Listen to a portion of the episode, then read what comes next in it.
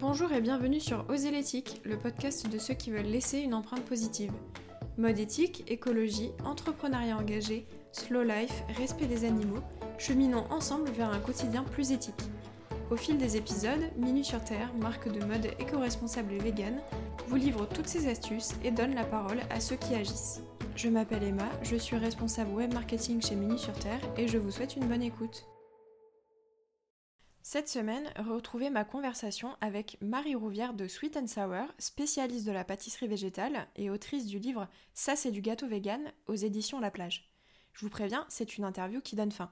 Nous parlons du cheminement de Marie vers le véganisme, de son apprentissage de la pâtisserie végétale et des formations et contenus qu'elle propose pour créer des gourmandises saines et sans produits d'origine animale. Marie nous livre aussi ses astuces pour végétaliser des recettes ou encore pour cuisiner sans gluten. Attention, épisode à ne pas écouter en cas de petit creux. Bonjour Marie et bienvenue dans le podcast Oser l'éthique. Je suis très contente de t'accueillir aujourd'hui pour te parler de ta spécialité, la pâtisserie végétale. Est-ce que tu peux commencer par te présenter en quelques mots? Salut Emma, bah écoute, merci beaucoup de, m'accueillir sur ton podcast, ça me fait très plaisir. Donc moi c'est Marie, euh, je vais avoir 32 ans. Euh, ma spécialité en effet c'est la pâtisserie végétale euh, sur les réseaux sociaux. Donc en fait moi je suis créatrice de contenu. Mon contenu est spécifiquement sur Instagram, j'ai aussi un, un site sur lequel il y a un blog. Et du coup je suis végane depuis 2013. Et c'est ce qui a fait que je me suis intéressée petit à petit à la pâtisserie végane parce que je suis quelqu'un de très gourmande, j'adore les desserts. Et en fait, quand je suis devenue végane, j'avais pas du tout envie de renoncer à tous les desserts que j'adore. Donc je me suis remontée les manches et puis j'ai essayé de, bah, de végétaliser mes desserts préférés. Et donc petit à petit, bah, j'ai partagé tout ça sur les réseaux sociaux et c'est vrai que c'est devenu un peu ma spécialité. Ok, trop cool. Est-ce que tu peux nous parler un petit peu de ton parcours vers le véganisme? Enfin, si tu as eu des déclics, comment ça s'est passé, si tu as mis du temps du jour au lendemain? Alors moi, ça a été assez rapide. En fait, euh, j'ai commencé à lire des bouquins de nutrition et ça m'a vachement intéressée. Et euh, alors, c'était pas du tout des bouquins euh, axés végétalisme au départ, mais c'est ce qui m'a fait me pencher sur la question. Donc d'abord, j'avais lu des bouquins qui sont hyper relous à lire, comme L'alimentation ou la troisième médecine du docteur Seignalé. Oui. Signalé, ouais.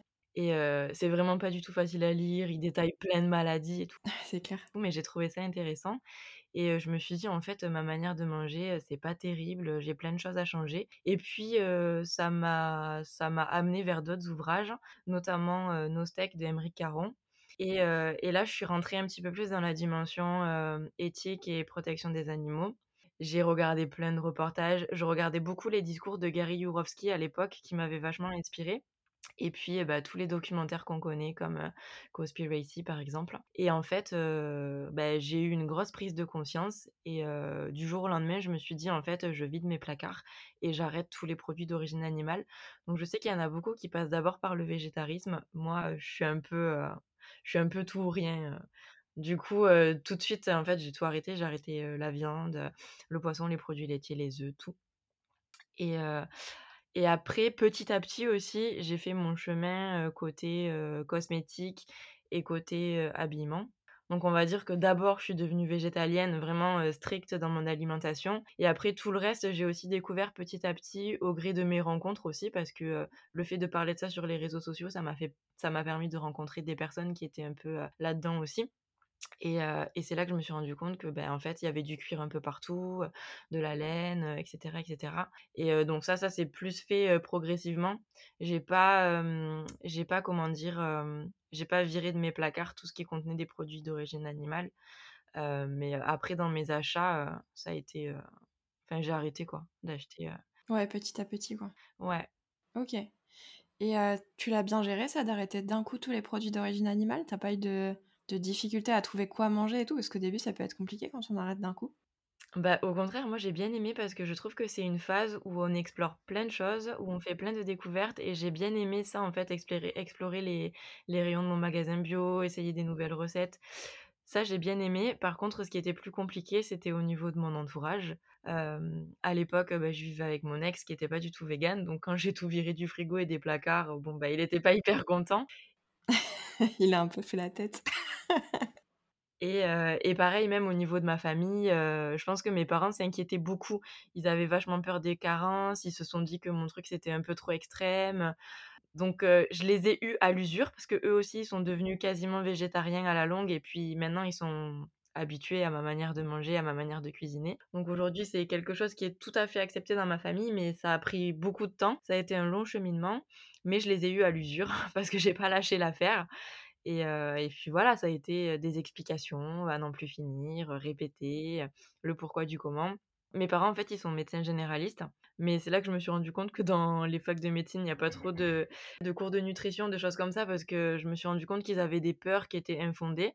Enfin, en tout cas, quand tu bouquines un peu sur le sujet, tu comprends que ces peurs-là sont infondées. Et puis, je me suis rendu compte qu'ils n'avaient pas trop de base en nutrition, en fait. Et donc, c'est euh, en expliquant.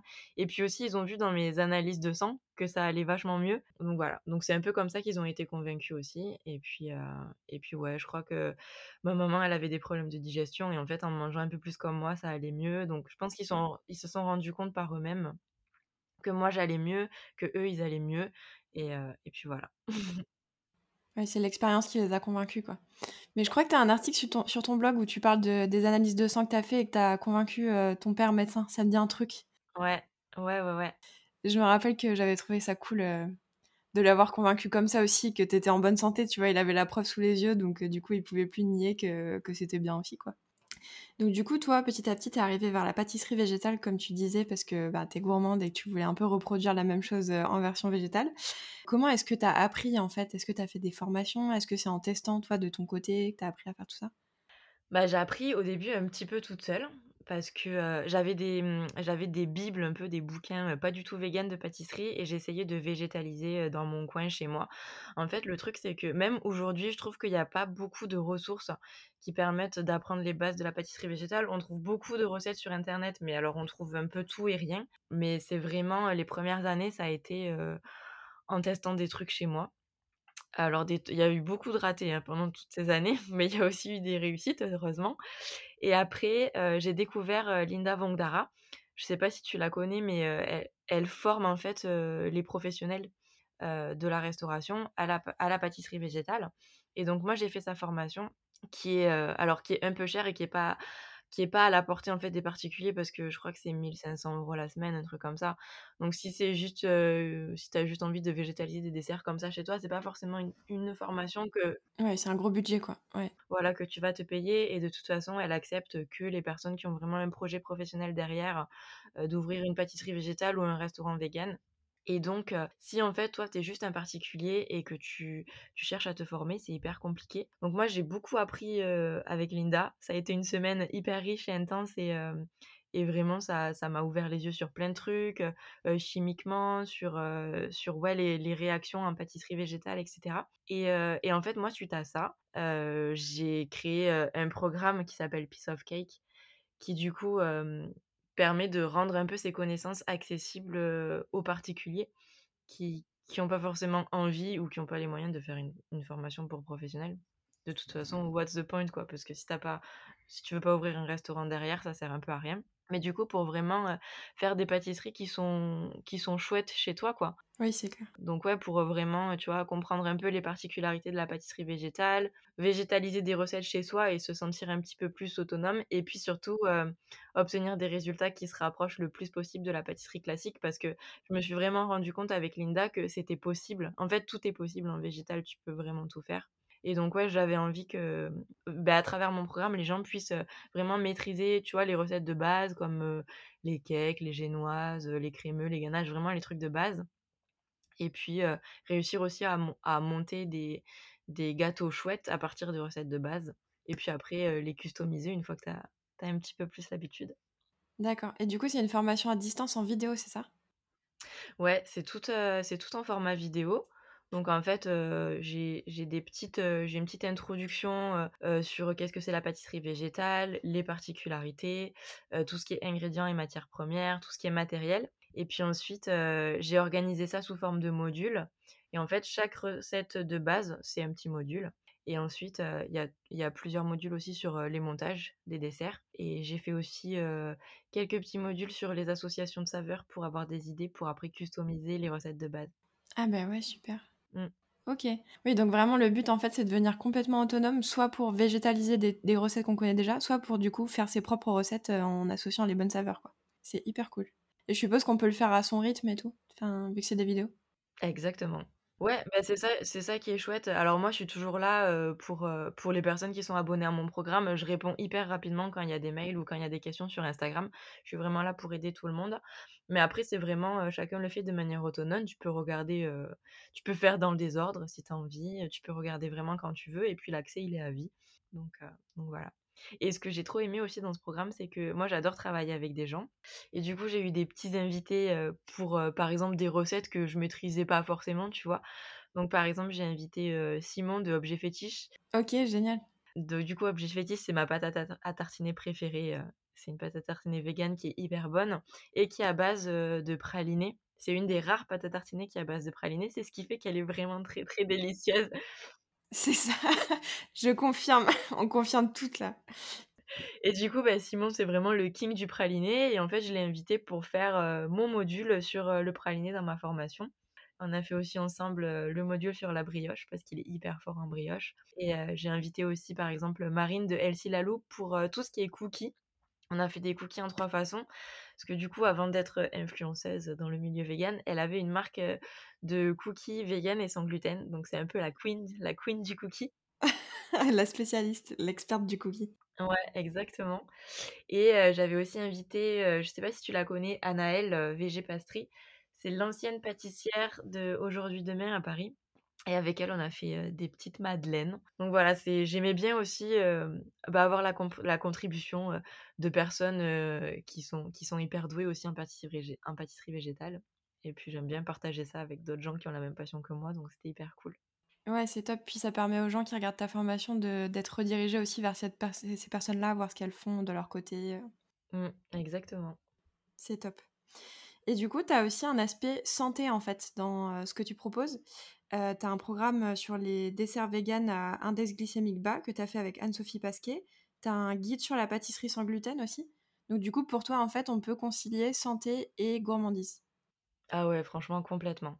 Complètement. Moi, c'est important pour moi, heu, d'utiliser des bons ingrédients. Déjà, tout ce que j'achète, c'est bio pour, heu, préparer mes pâtisseries et c'est vrai que, mmh, comme je te disais, je suis rentrée dans le véganisme quand même en m'intéressant beaucoup à la nutrition et à la santé et ça a toujours été un aspect assez important pour moi d'avoir une hygiène de vie saine. Enfin, je fais pas mal de sport, j'essaye de manger bien et cetera. Même si bon, une pâtisserie, heu, ça reste, heu, ça reste un gâteau, ça reste que du ça reste du sucre, ça reste des glucides et des calories mais, heu, déjà en végétalisant, ça permet d'enlever les mauvais gras et puis après je fais vachement attention au sucre, aux farines que j'utilise et en effet, comme tu disais, heu, beh, j'ai créé ce petit programme avec Anso qui est, qui est naturopathe. Donc du coup, on a essayé de concilier un peu nos nos compétences, pour faire un programme allégé bas. Donc en gros, bah, du coup, je sais pas si tu connais un peu le concept, d'index glycémique? Oui, bah, justement, je voulais te demander si tu pouvais nous expliquer un petit peu ce que c'était, globalement, quoi? Ouais, alors, bah, Anso, elle t'expliquerait beaucoup plus que moi parce que du coup, c'est elle qui a la partie un petit peu plus naturo, moi je fais plus les recettes. Mais en gros, enfin, tu vois, dans la vie, on consomme vraiment beaucoup trop de sucre et et même souvent sans s'en rendre compte parce que du sucre, il y en a vraiment partout. Dès que tu vas dans un supermarché, que tu achètes, je sais pas, des céréales, des goûters, même dans les farines blanches, ou le sucre blanc, en fait, c'est des index glycémiques hyper hauts et en fait, c'est quand tu manges ça, c'est ce qui va, faire péter ta glycémie, enfin, tu vas vraiment augmenter ta glycémie et du coup, pour éviter ça, beh, on évite le sucre blanc, on évite les farines blanches et en gros, quand tu as as ta glycémie qui monte trop, c'est ce qui va, te créer après des fringales, c'est ce qui va te créer, de la fatigue, c'est ce qui va te faire stocker aussi. Là, on a fait vraiment un programme, heu, index bas à fond, mais l'idée après dans le quotidien, c'est, bah, de privilégier quand tu peux, des farines un peu un peu mieux, des sucres un peu mieux. Après, c'est pas grave si tu as pas que des ingrédients à index glycémique bas, mais voilà, c'est pour éviter, de de faire péter ta glycémie à chaque les rep à chaque repas, quoi. Ouais. Oui, puis arriver à se faire plaisir avec des saveurs un peu sucrées, on va dire, sans pour autant, comme tu dis, faire péter la glycémie et avoir après une grosse fringale et cetera. Donc ça, c'est, comme tu dis, du coup, c'est le choix des farines et c'est le choix des sucres, en fait. C'est ça aussi dans les recettes, heu? Ouais, c'est ça. En fait, bah, c'est vrai que la farine qui est la plus disponible, heu, et la plus accessible, en France, c'est souvent la T45 et la T60 et en fait, en termes d'index glycémique, c'est les farines qui sont les pires, alors que, c'est mieux de privilégier moi, j'adore la farine de Pied et Postre, par exemple. C'est pas une farine sans gluten, mais elle est très peu riche en gluten et elle a un index glycémique de 40, ce qui est pas beaucoup. L'index glycémique, ça se classe de 0 à 100. Donc 0, c'est vraiment rien. 100, c'est le sucre blanc.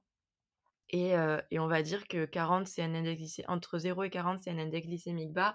Et entre 40 et, 50-60, c'est modéré. Au-dessus de 60, c'est vraiment, tu, vas, tu vas manger quelque chose et tu vas avoir ta glycémie qui monte en flèche. Donc l'idéal, c'est d'avoir des index glycémiques bas à modérés.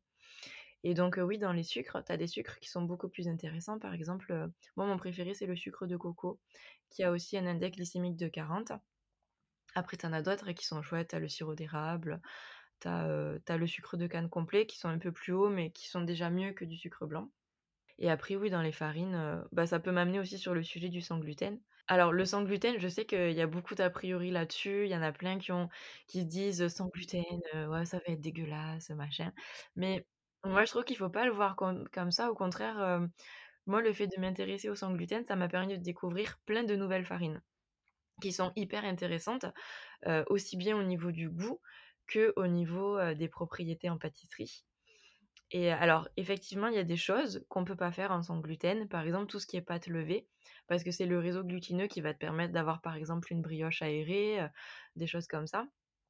Mais pour d'autres choses comme, je sais pas moi, des pâtes à tarte, par exemple, bah, c'est hyper sympa d'utiliser par exemple une farine de châtaigne qui va t'apporter vraiment un goût hyper, hyper chouette. Il y a vraiment une diversité de farines qui existe et qu'on peut retrouver en magasin bio. Si tu vas au rayon, au rayon farine, tu as vraiment une belle diversité. Et je trouve que c'est dommage de se priver de tout ça juste pour utiliser une vieille farine blanche. Donc, donc ouais, et puis il y a plein de choses qui sont possibles en pâtisserie. On a l'impression qu'on peut rien faire avec du sans gluten, alors que si. Il suffit de, savoir comment faire, il suffit de, combiner ensemble les bonnes farines. Ça, c'est aussi un petit secret du sans gluten. Quand tu veux faire une bonne pâtisserie sans, sans gluten, le secret, c'est de combiner les farines. Parce qu'en effet, si tu utilises que une farine, je sais pas, si tu utilises que de la farine de châtaigne, tu vas avoir un truc hyper lourd, très friable, ça va pas se tenir, etc. Alors que si tu combines plusieurs farines, là, tu peux avoir des, des, résultats vraiment chouettes, quoi. Ok. Oui, au final, ça peut limite être ouvrir les possibles, au final, plus que se limiter, parce que comme tu dis, on, on utilise tout le temps les mêmes ingrédients, tout le temps les mêmes sucres, tout le temps les mêmes farines. Exactement. Donc là, on peut le voir à l'inverse, comme plutôt que se limiter et sortir un ingrédient, bah, en ajouter plein de nouveaux, quoi. C'est ça qui est chouette, c'est la diversité. Et même, je pense que d'un point de vue santé, bah, c'est bien d'avoir plein de sources comme ça différentes. Surtout que bah, j'en parle aussi dans mon petit guide sans gluten. J'ai fait un tableau hyper exhaustif avec pas toutes les farines sans gluten, mais mes préférées. Et j'explique du coup bah, leur comportement en pâtisserie parce que c'est le, le sujet de mon e-book, mais aussi les qualités nutritionnelles parce qu'elles apportent toutes des choses différentes. Et puis elles ont vraiment toutes des goûts différents. Il y en a qui sont un peu amers, il y en a qui sont un peu noisetés, il y en a qui. Enfin, c'est vraiment. Ça apporte vraiment plein de trucs différents, quoi. Ok. Et est-ce qu'au niveau budget, on peut s'y retrouver par rapport à de la pâtisserie avec gluten? Parce que c'est vrai que. Enfin, moi, c'est un peu un cliché que j'ai, en tout cas, que c'est des farines qui coûtent cher, des ingrédients qui coûtent cher, etc. Est-ce que tu as l'impression qu'il y a quand même un gros écart de budget? Ou est-ce qu'au final, une fois qu'on a ces farines, c'est pas non plus. Enfin, c'est peut-être les premiers achats qui sont un peu plus chers, quoi, mais. Oui, bah, c'est sûr que c'est un écart de budget, c'est pas les mêmes prix.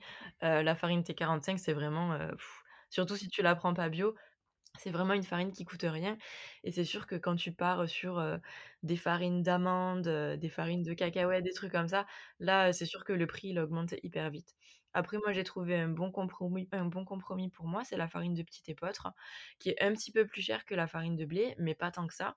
Ou alors tu peux aussi prendre, de la farine de blé demi-complète qui est déjà mieux que la farine T45 et qui est pas non plus si cher que ça. Ok. Après, tu as aussi le problème du budget dans les sucres. C'est sûr que si tu prends un sucre blanc en supermarché classique, ça coûte vraiment rien. Quand tu vas vers des sucres de coco, du rapadura, du sucre de canne complet, ben forcément le budget il augmente un petit peu.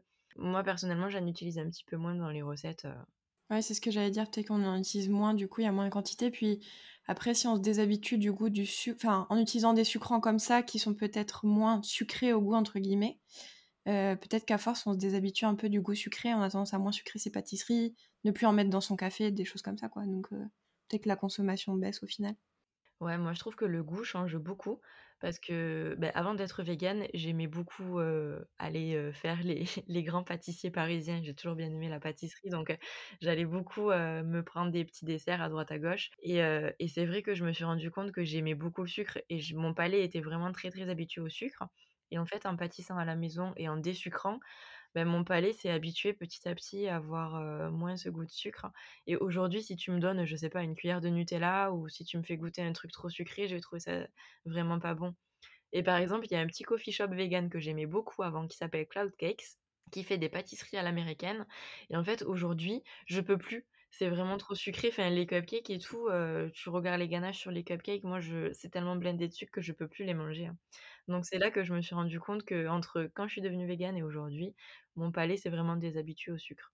Ouais, c'est ça. Je pense que c'est vraiment une histoire d'habitude, comme tu dis. Même quand on change de pays, parfois, il y a des habitudes, heu, culinaires qui sont enfin, que quand j'étais allée au Québec, par exemple, ils sucraient énormément, c'est très, très, très sucré, toutes leurs pâtisseries et cetera et je trouvais ça trop, alors que pour eux, c'est normal, quoi et du coup, je me disais: «Ils doivent trouver ça fade ce qu'on mange», mais c'est une histoire d'habitude, en fait. Ouais, complètement. Du coup, est-ce que tu as des petites astuces à nous donner pour, heu, végétaliser facilement des desserts quand on débute un peu en pâtisserie végane? Alors, il y a des choses qui sont très faciles à végétaliser. Donc, dans un une pâtisserie, tu vas avoir déjà du lait. Heu, le lait, c'est hyper facile à remplacer en végétal, vu qu'il y a quand même une diversité de laits végétaux, qui est assez chouette. Moi, mon lait préféré, c'est le lait de soja parce qu'il est quand même bien concentré en protéines et au niveau composition, c'est celui qui se rapproche le plus du lait de vache, enfin pour la pâtisserie en tout cas. Donc c'est le plus intéressant.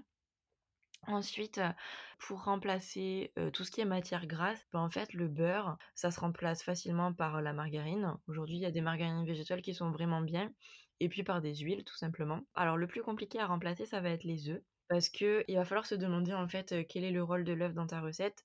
Il peut avoir vraiment plein de rôles différents. Il peut être, heu, il peut apporter du liant, il peut apporter de l'humidité, il peut apporter enfin vraiment plein de choses, le côté émulsifiant. Donc en fonction de ce qu'il apporte, tu vas avoir plein de solutions. Heu, tu vas pouvoir apporter, de la compote de pommes, du tofu soyeux. Après, ce qu'on fait beaucoup aussi, c'est les gels de lin ou les gels de chia. Du coup, c'est des graines qui, au contact de l'eau, vont créer une sorte de mucilage et qui vont assez bien, remplacer, l'œuf et après pour tout ce qui est, blanc monté en neige, on va beaucoup utiliser l'aquafaba, qui est du coup le jus qu'on retrouve dans les conserves de pois chiches, que tu vas monter en neige à l'aide d'un fouet électrique et qui n'a pas du tout le goût de pois chiches. Ça, c'est extra, ouais. Ouais, donc pour faire, pour faire les mousses au chocolat ou les choses comme ça ou, ou des meringues, c'est très pratique. Il y a aussi Yumgo, je sais pas si tu connais Yumgo, heu? Ah non, du tout. C'est, une pâtisserie London Monkeys qui est tenue par, heu, Rodolphe Landemen.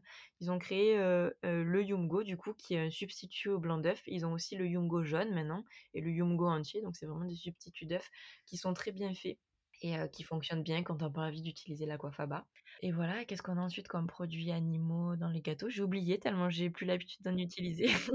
Heu, mais en fait, c'est à peu près ça. Je suis en train de me dire le beurre, le lait, les œufs, heu La crème, après tu as la crème aussi. oui, tout ce qui est produits laitiers quoi, en règle générale, ouais. Le lait de coco peut-être pour tout ce qui est crème? Pour tout ce qui est crème, ouais, après tu as des tu as des crèmes, heu, des crèmes d'oléagineux, la crème d'amande, tout ça, qui sont assez grasses, la crème de coco Oui, c'est vrai, ouais. et puis voilà. Après, hem, heu, je trouve que quand même, dans la pâtisserie végétale, je trouve que c'est compliqué de prendre une recette classique et d'essayer de végétaliser juste en remplaçant. Je trouve que c'est aussi, une autre manière de réfléchir, en fait. Je trouve qu'il faut un peu oublier toutes les choses qu'on a apprises en pâtisserie classique et réapprendre un petit peu avec la pâtisserie végétale, tu vois? Il suffit pas de remplacer un ingrédient par un autre. Non, c'est vrai. Parce qu'en plus, quand on commence à s'y connaître en pâtisserie traditionnelle, on va dire, à force, on comprend, heu, le rôle de chaque ingrédient, comme tu disais, le rôle de l'œuf dans ta recette, le rôle des produits enfin des produits gras, des produits laitiers et cetera. Donc heu, c'est vrai qu'après les proportions, elles seront jamais les mêmes en pâtisserie végétale. On peut pas juste prendre, heu, comme tu dis, 2 œufs et mettre tant de grammes de compote de pommes. Enfin, je pense pas que ça marche, ça peut marcher, sur un coup de chance, quoi, mais mais il faut concevoir la recette autour des des ingrédients végétaux, je pense, plus. Si, alors il y a un truc dont je suis très, très fière, c'est de réussir à faire des choux véganes. Parce que déjà la pâte à choux, en pâtisserie, heu, traditionnelle, je trouve que c'est quelque chose de très compliqué et c'est quelque chose que j'adorais faire avant. Je faisais la recette de Philippe Conticini et c'est vraiment un truc que j'adore, les choux et le fait de réussir à le faire en vegan, franchement, je je suis trop fière. Alors c'est pas c'est pas moi qui ai mis au point la recette, hein, j'ai appris ça avec Linda Vangdara, mais je me suis beaucoup entraînée chez moi Et et aujourd'hui, j'arrive à faire, des Saint-Honoré, des choses comme ça et j'adore parce que c'est vraiment, ça fait partie de mes desserts préférés OK. Et souvent les gens sont assez bluffés, qu'on puisse faire ça en pâtisserie végétale. Donc ça, ouais, je suis trop fière. Normal. Et est-ce qu'il y a des par exemple, un dessert que tu adorais en version traditionnelle et que tu as galéré vraiment à végétaliser? Enfin, est-ce que tu as eu comme ça des enfin, du coup, les choux, oui, ça a l'air assez compliqué. Ouais, les choux, c'est compliqué. Est-ce qu'il y a quelque chose où où peut-être tu as jamais été satisfaite, tu as jamais retrouvé le goût, mais au final, je pense que quand on travaille dessus, on peut on peut arriver à trouver l'équivalent? Franchement, non, parce que vraiment, je trouve qu'aujourd'hui, heu, alors il y a beaucoup encore de chemin à faire au niveau pâtisserie végétale, mais je trouve qu'on peut vraiment tout faire maintenant. Il y a pas, tu vois, de dessert qui me manquait de ouf et que je retrouve plus aujourd'hui. Parce que même si moi, je je sais pas forcé enfin, je vais pas forcément les faire chez moi ou s'il y a des trucs que j'arrive pas à faire, en fait, on peut les retrouver dans des pâtisseries, hein. Tu vas chez Breeze, heu, tu vas chez Végépâtisserie, tu as des desserts, mais complètement dingues. On dirait pas qu'ils sont véganes, quoi. Non, on dirait pas, c'est clair. Ça se sent pas une seule seconde. Enfin, peut-être pour quelqu'un qui est très connaisseur et encore, je pense que tu peux bluffer à peu près n'importe qui avec les desserts comme ça de de pâtisserie végétale, heu, enfin, ça se sent pas, quoi. Il y avait aussi à une époque, je sais pas si tu avais eu l'occasion de goûter le Tea Time du Shangri-La? Non, du tout. Qui est qui est du coup un palace qui avait mis en place un tea time vegan, mais laisse tomber, c'était un truc de fou franchement. Bon là malheureusement il existe plus parce que le chef est parti, mais je trouve que le par exemple tu vas au tea time chez Breeze Restaurant qui est mon restaurant préféré à Paris, ils font des desserts complètement fous quoi. C'est vraiment digne, je trouve qu'ils mériteraient une étoile, tellement ils sont trop forts. OK, c'est trop bien. Mais en plus, du coup, tu as dû voir un peu l'évolution du truc parce que tu es devenue végane en 2013. C'était quand même pas la même accessibilité, il y avait déjà des choses, enfin déjà, est-ce qu'en magasin bio, tu arrivais à trouver ce qu'il te fallait? Et est-ce qu'il y avait déjà des des pâtisseries végétales comme ça, à Paris? Je sais pas. Peut-être un peu, mais Alors En magasin bio, j'ai toujours trouvé ce qu'il me fallait parce que moi, je suis pas très fan des produits industriels et j'ai tendance à acheter beaucoup de choses brutes en vrac. Donc ça, ça m'a jamais trop manqué. Après, heu, c'est vrai qu'au niveau des pâtisseries, il y a eu une très grosse évolution depuis 2013 parce que je pense qu'à l'époque, heu, il y avait Cloud Cakes peut-être qui était déjà ouvert, mais en effet, il y avait pas grand-chose. VG Pâtisserie, est ouvert depuis quand même pas mal de temps, mais c'est vrai qu'au niveau dessert, heu, il y avait pas grand-chose. Aujourd'hui, le marché s'est vraiment étoffé là-dessus, on a vraiment beaucoup de chance. Ça, c'est super, mais c'est vrai qu'il y a eu une très grosse évolution et puis, bah, même moi, hein, au début, heu, je faisais des je faisais des cakes, c'est c'était des cakes clafoutis, c'était des gros pavés, tu sais, au début, quand j'avais pas l'habitude, c'était pas fou non plus ce que je faisais à la maison. normal. Je me souviens d'ailleurs qu'au début, j'arrivais pas à faire des crêpes. En fait, je mettais des œufs, hein, quand je voulais faire des crêpes parce que j'arrivais pas à faire sans. Donc, heu, donc ouais, il y a plein de trucs où, bah, forcément, il faut du temps, il faut pratiquer, il faut beaucoup s'entraîner à la maison et faire des essais et puis, heu et puis bon, au bout d'un moment, ça vient, mais c'est vrai que c'est long. Ouais, puis c'était pas aussi accessible. Maintenant, on trouve facilement des super, heu, livres de de cuisine, heu, de pâtisserie végétale, de «cuisine végétale» entre guillemets, toutes simples en fait quoi, avec des il y a Vegan débutant comme ça que j'avais acheté de Marie Laforêt où c'est que des ingrédients du supermarché. Donc c'est hyper cool, il y a pas de trucs, heu, que où tu as besoin d'aller en magasin bio et tout.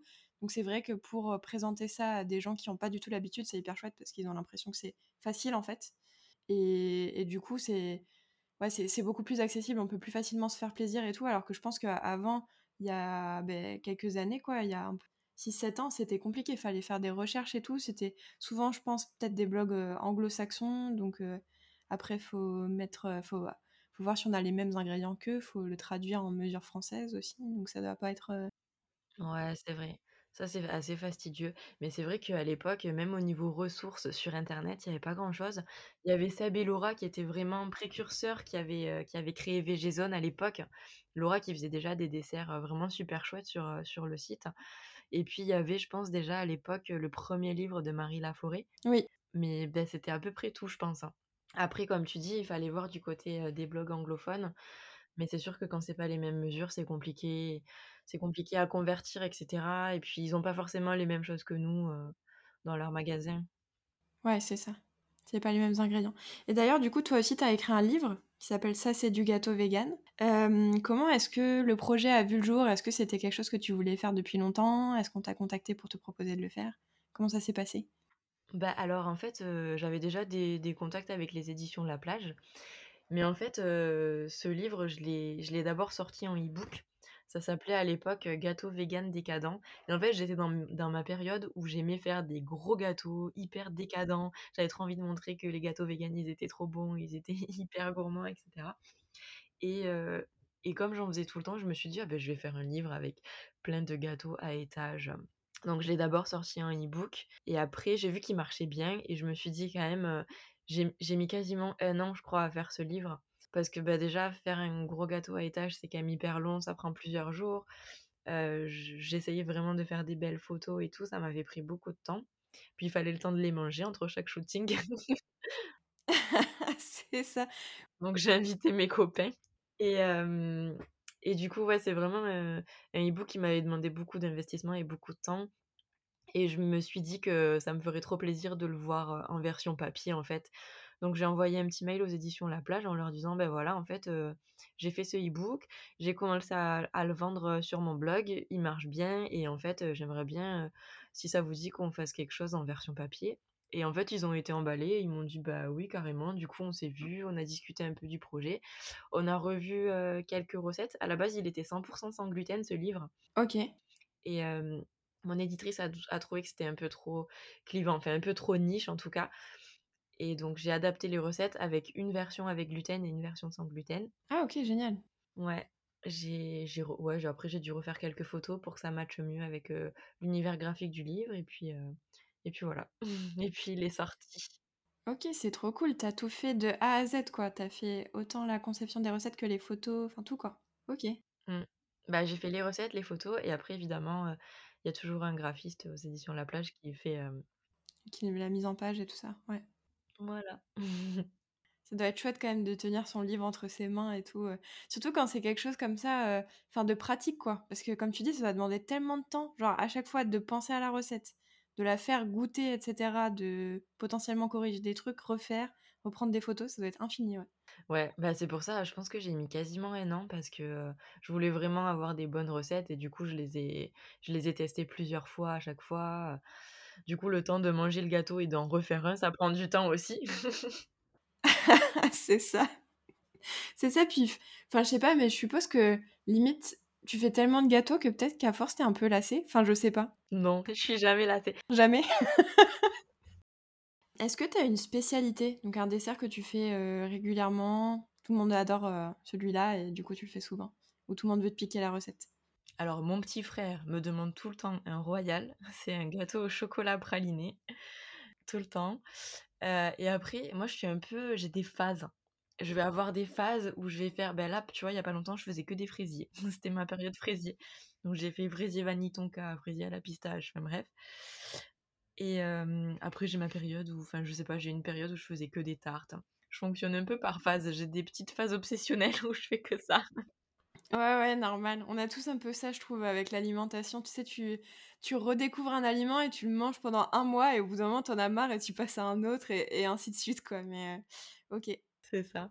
Donc toi, ouais, c'est plus des phases. Est-ce que tu as un basique après, que tu aimes bien refaire quand tu as pas d'inspiration, un truc comme ça ou ou pas tellement? Non, c'est tu découvres, quoi? Bon après, tu sais, j'aime bien les trucs un peu simples, heu, par exemple faire des cookies ou des cakes, heu, c'est des trucs basiques, mais heu, mais que je maîtrise bien et qui à chaque fois sont bons et puis après, heu, quand j'ai des gens qui viennent pour le goûter ou quand je vais chez quelqu'un, j'adore demander: «C'est quoi ton dessert préféré?» et du coup, je le fais en version végétale. Ah, c'est trop bien ça, ça fait des challenges et tout et franchement, c'est cool en plus pour convaincre parce qu'au final, pour tout ce qui est alimentation végétale et tout, le seul moyen de convaincre, c'est de faire goûter des trucs hyper bons, en fait et là, les gens reviennent sur leurs a priori mais c'est le seul truc qui marche. Mmh, exactement. Et une question un peu compliquée, si jamais tu devais manger un seul dessert jusqu'à la fin de tes jours, ce serait quoi? Des choux à la crème. Parce que tu aurais la fierté en même temps, c'est ça? Non, mais c'est vraiment j'adore ça. Franchement, heu, je crois que c'est mon dessert préféré. Bon, j'ai plusieurs desserts préférés, mais vraiment les choux à la crème, j'adore ça. Si je devais en manger jusqu'à la fin de mes jours, que ça, ça me dérangerait pas. OK. Et du coup, tu nous as un peu parlé de tes adresses préférées à Paris? Donc, heu, tu as cité plusieurs restaurants et tout. Est-ce qu'il y a d'autres choses que tu veux conseiller, heu, peut-être des créateurs de contenu, heu, autour de la pâtisserie végétale ou de l'alimentation végétale en règle générale? Ouais, alors déjà, donc en resto, je t'avais dit, Breeze parce que vraiment leurs desserts sont fous et il y a aussi, Joanne Nana Cakes qui pour l'instant, n'a plus de boutique mais elle va revenir très bientôt et vraiment elle fait des gâteaux super. Donc quand elle sera re sur le marché, n'hésitez pas à aller goûter. Et après en créateur de contenu, moi j'aime beaucoup Vanessa de Delicious qui a travaillé chez VG Pâtisserie, qui fait des photos absolument magnifiques, qui a travaillé aussi dans des, dans des grandes maisons comme le nôtre par exemple, et ça se ressent vraiment dans ses recettes et dans son contenu. D'ailleurs, elle a sorti il y a pas longtemps un petit e-book de pâtisserie végétale aussi. Donc c'est cool parce que ça étoffe un petit peu euh, l'offre de formation en pâtisserie végétale pour les particuliers. Elle est vraiment super talentueuse. Euh, bah après, tu as Sébastien et Laura qui font plein de contenus food hyper chouettes. Un peu moins pâtisserie, mais c'est quand même sympa de les suivre. Et après, en pâtisserie, euh, qu'est-ce que je peux te dire? Tu avais parlé de Elsie Lalou aussi tout à l'heure. Ouais, ouais, c'est vrai qu'elle fait des trucs, euh, des trucs assez gourmands et assez faciles à faire à la maison. Et ensuite, euh, bah, t'as Linda Vongdara qui, euh, qui a un livre qui est absolument génial aussi avec toutes les bases de la pâtisserie végétale. C'est un peu ma bible, hein, franchement. Il y a vraiment toutes les bases, c'est super quand tu veux commencer. T'as aussi Perle en sucre qui fait des trucs vraiment super. Au début, elle faisait des gâteaux, je crois, qui n'étaient pas véganes. Et puis petit à petit, euh, elle a végétalisé ses recettes. Et elle fait, elle fait vraiment, elle a vraiment des créations euh, super. Ses recettes sont vraiment bien, j'en ai testé plusieurs. Et t'as aussi Enquête de saveur. Julie de Enquête de saveur, qui, euh, elle, elle vient de Bretagne. Du coup, elle essaye beaucoup de végétaliser les pâtisseries bretonnes. Elle a des petits modules euh, sur la pâte feuilletée, donc c'est vraiment, euh, c'est vraiment un truc qu'elle a exploré à fond. C'est vraiment la queen de la pâte feuilletée. Ok. Ouais, ça doit être un gros challenge, végétaliser les recettes bretonnes parce que c'est beurre, beurre, beurre, quoi. Donc pour arriver à retrouver le- les saveurs un peu, ça doit pas être facile. Mais bon, tout est possible au final, donc... Est-ce que tu as un, un mantra que tu te répètes au quotidien pour te motiver, pour, pour arriver à travailler, à, continuer tes projets Une petite phrase de motivation? Ou une source de motivation. Moi, je me dis tout le temps que tout arrive pour une raison. Et même si des fois c'est des trucs pas hyper cool, je me dis que en fait on a à apprendre de toute expérience qui nous arrive dans la vie. Et puis, euh, et puis finalement on se rend compte que bah, il y a des choses si on les avait pas vécues, on n'en serait pas là aujourd'hui. Donc ouais, c'est un peu ma petite phrase. Tout arrive pour une raison. Ok, c'est pas mal. Ça permet de relativiser, je pense. Est-ce que tu as des projets euh, à venir dont tu veux nous parler? Euh, bah écoute, là je continue. Moi j'aime bien faire des petites collabs avec des marques gourmandes. Euh, là ça me plaît beaucoup en ce moment de créer des recettes avec des produits qu'on me propose. Donc j'ai pas mal de petits projets en ce moment avec des marques que j'aime bien. Et puis ensuite, je suis en train de travailler sur un nouveau programme. Alors ça fait un moment, en fait, euh, faudrait vraiment que j'accélère la cadence. Mais du coup, je suis en train de faire un petit programme sans four parce que je sais qu'il y a plein de gens euh, bah, à Paris parce que les apparts sont petits euh, ou même ailleurs qui n'ont pas de four à la maison. Mais ça veut pas dire qu'on peut pas faire des chouettes pâtisseries. J'essaye de, faire ça sous forme de vidéo et euh, ça va changer un petit peu de, mes programmes habituels parce que j'essaye de faire vraiment des petites vidéos courtes de une minute où on voit vraiment une minute toutes les étapes. Donc c'est des, re- des recettes qui sont assez simples, pas hyper techniques, mais qui du coup ont un chouette rendu à la fin. Ok, génial. Et du coup, c'est que du cru ou est-ce que tu peux avoir d'autres méthodes de cuisson euh? Enfin, peut-être je vais spoiler, euh, je vais spoiler ton programme. Mais... Non, c'est pas que du cru. Justement, je voulais pas faire que du cru, euh, donc du coup, on va chauffer euh, sur plaque à la casserole par exemple. Et après, il y a beaucoup de trucs où il faut un congélateur par contre. Ok, ouais, d'accord. Ah, c'est génial. Et en vrai, même pour l'été, c'est cool. Parce qu'on n'a pas forcément envie d'allumer son four l'été, euh, même si on en a un pour euh, pas surchauffer là. En ce moment, c'est pas trop ça, mais bon. Du coup, ça peut être bien euh, pour éviter de surchauffer son petit appart en ville, quoi. Ouais. Puis après, j'essaye de donner des astuces pour ne pas avoir des pâtes à cuire. Par exemple, pour une pâte à tarte, on va utiliser des biscuits du commerce. Tu vois, des choses comme ça. Donc c'est vraiment pas que du cru, j'essaye de faire des choses quand même assez gourmandes. Ok, génial. Et où est-ce qu'on peut te retrouver euh, sur les réseaux sociaux, sur Internet, euh, pour euh, retrouver tout ton travail? Alors, bah, tu peux me retrouver sur Instagram, Marie underscore sweet and sour. Tu peux me retrouver euh, sur mon site, sweetandsour.fr. Et ensuite, alors je, je suis sur TikTok depuis trois jours, là, depuis quelques jours, mais bon, je je pense que ça va pas durer hyper longtemps, enfin, on verra. Et puis, euh, je me suis mise un petit peu à Twitch ces derniers temps, j'aime bien. Ah, génial Ouais, ça fait un petit moment que j'ai pas streamé, mais euh, j'aime bien ce format où en fait on est tous ensemble dans ma cuisine et on fait des trucs. euh, Ah, c'est hyper cool ça. C'est vrai, les live cuisine. euh, en plus, Twitch, je pense qu'il y a beaucoup d'entre nous, on avait associé cette plateforme aux jeux vidéo, du coup, on n'y est pas encore trop. Mais euh, trop bien, j'irai voir. Génial, ben merci beaucoup Marie, c'était hyper intéressant. Tu nous as donné plein d'idées, euh, plein de, pistes à explorer, et puis ça donne faim. Heureusement qu'on fait ça euh, pas, trop tard dans la matinée, parce que sinon on aurait faim. Mais merci beaucoup, ça m'a fait très plaisir d'être recevoir sur le podcast. Ben, merci à toi Emma, c'était un plaisir pour moi aussi, et puis ben, à bientôt.